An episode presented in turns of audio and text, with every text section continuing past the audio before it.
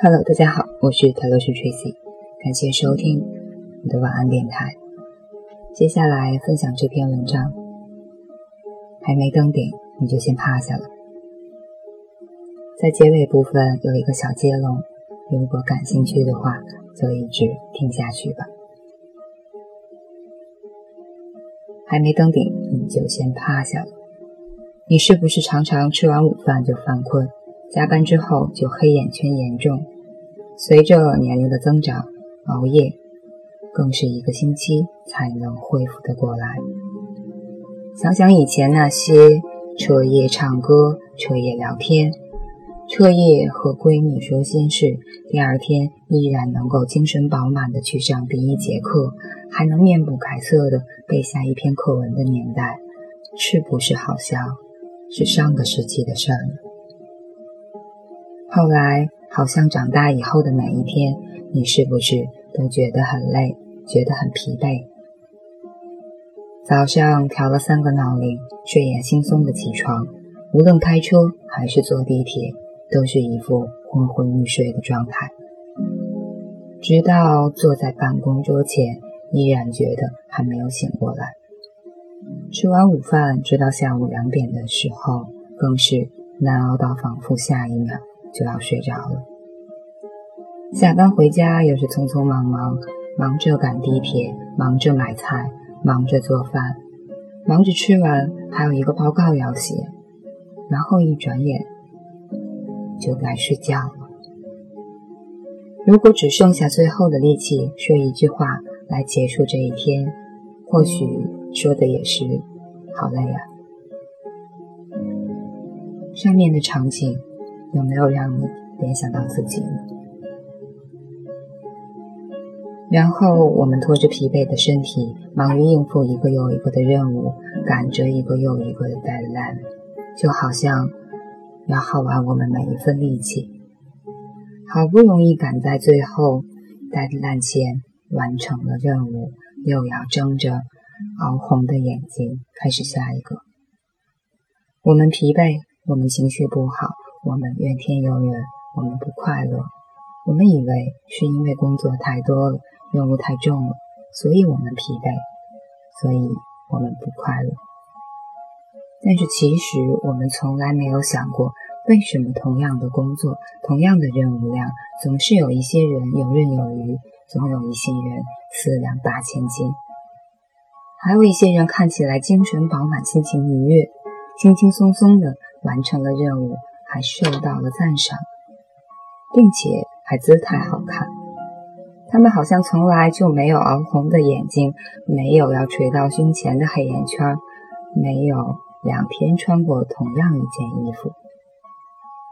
正相反，他们不管前一晚加班到几点，第二天依然是精神饱满，依然妆容精致，依然好像刚放完一个大假归来一样，和你开着玩笑。闲聊着，大笑着，红光满面地走进老板的办公室，汇报着前一夜的成果，罗列着数据，分析着竞争对手，讲着 PPT，随时可以奔赴下一场战役。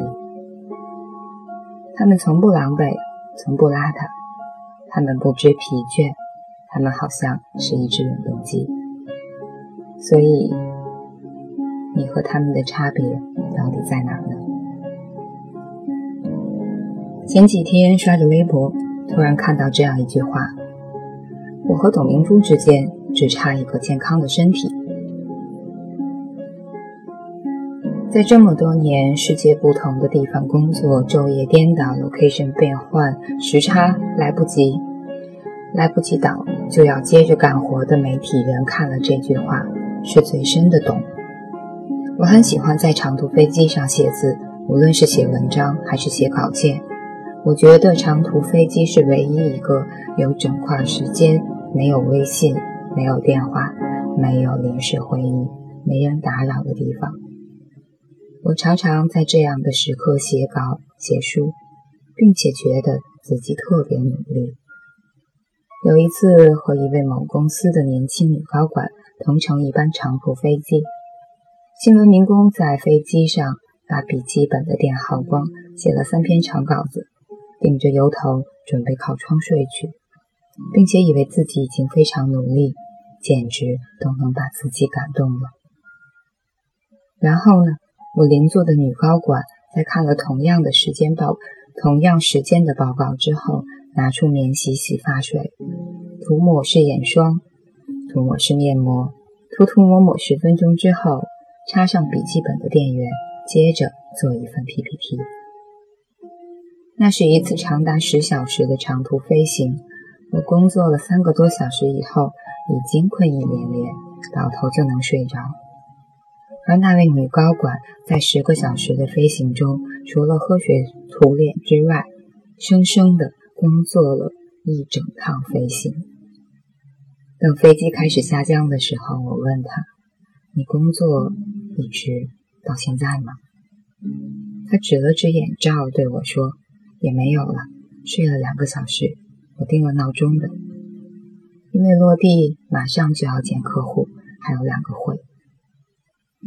和他一起打车去了市中心，从机场去市里，常年都很堵车。我不禁问他：这么长时间的飞行，你不累吗？不需要休息吗？可能因为同样是女生，同样在路上，同样是。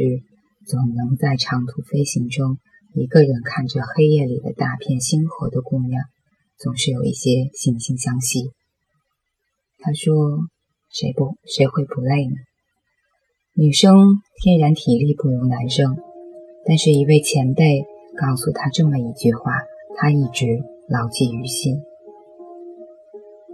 前辈说：“在商场上拼搏，谁问过你是男生还是女生？”他说：“前辈告诉他，行走江湖，行走商场，拼到底靠的是一个健康的身体。这世界上人们千差万别，但是在顶尖者的游戏中，一个人智商、情商的差别又能有多大呢？拼到底，拼的是自律，是坚持，是韧性。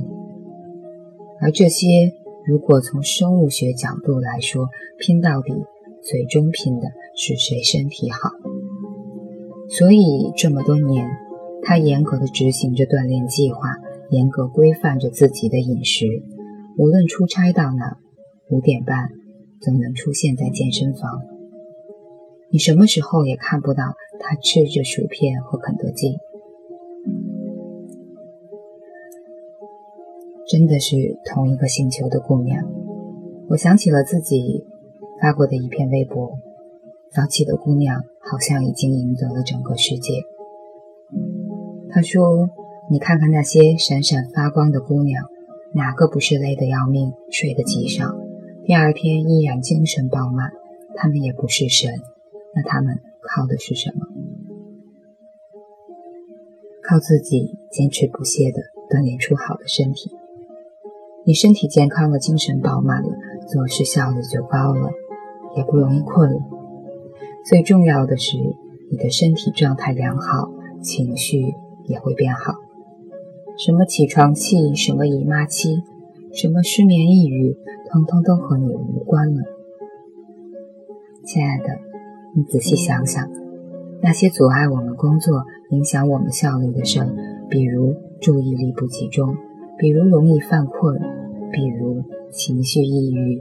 容易自怨自艾，还不是因为身体状态不好吗？多么简单的道理，多么简单粗暴的逻辑。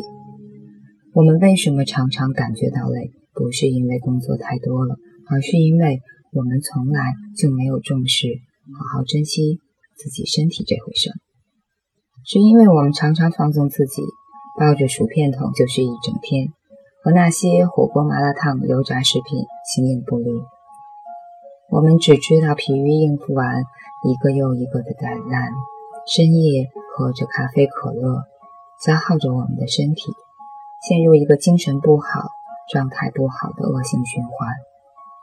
然后我们眼巴巴地羡慕着那些闪闪发光、如同永动机一般的姑娘们。为什么她们熬几个夜眼线都不会花？睡得再少，第二天依旧光鲜亮丽呢？不是他们的眼线笔高级，而是因为他们熬几个夜都有画眼线的精气神，睡俩小时就起床，也有力气搭配好行头，喷上香水，踩上高跟鞋再出门。说到底，是因为他们身体好，他们精心配比的饮食，严格执行的锻炼方案。终年如一日，你也许觉得他们无趣，但是他们运行良好，所以工作效率高，精神状态好，不知疲倦。他们分泌着肾上腺素，他们越工作越美丽，越工作越快乐。然后，所以他们很快乐。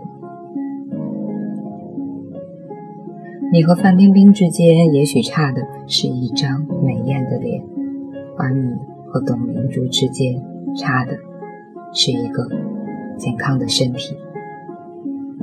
所以，别让自己还没登顶就先趴下了。以上就是这篇文章。无论是锻炼，还是选择有运动，还是瑜伽之类的运动，我觉得都可以。保持身体状态的良好运作，才是未来一切的保证。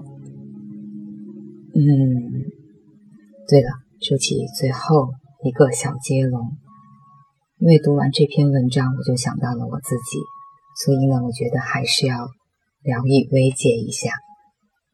那这篇文章的题目让你想到了哪句经典呢？我先说我比较占便宜吧。出师未捷身先死，还有陆游的示儿中写到的“王师北定中原日，家祭无忘告乃翁”。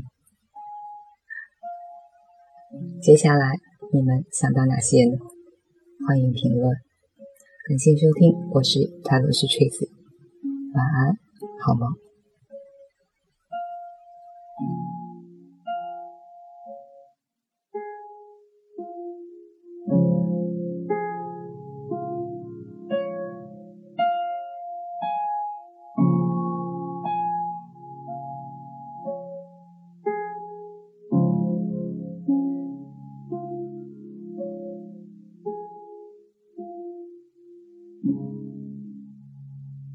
-hmm. you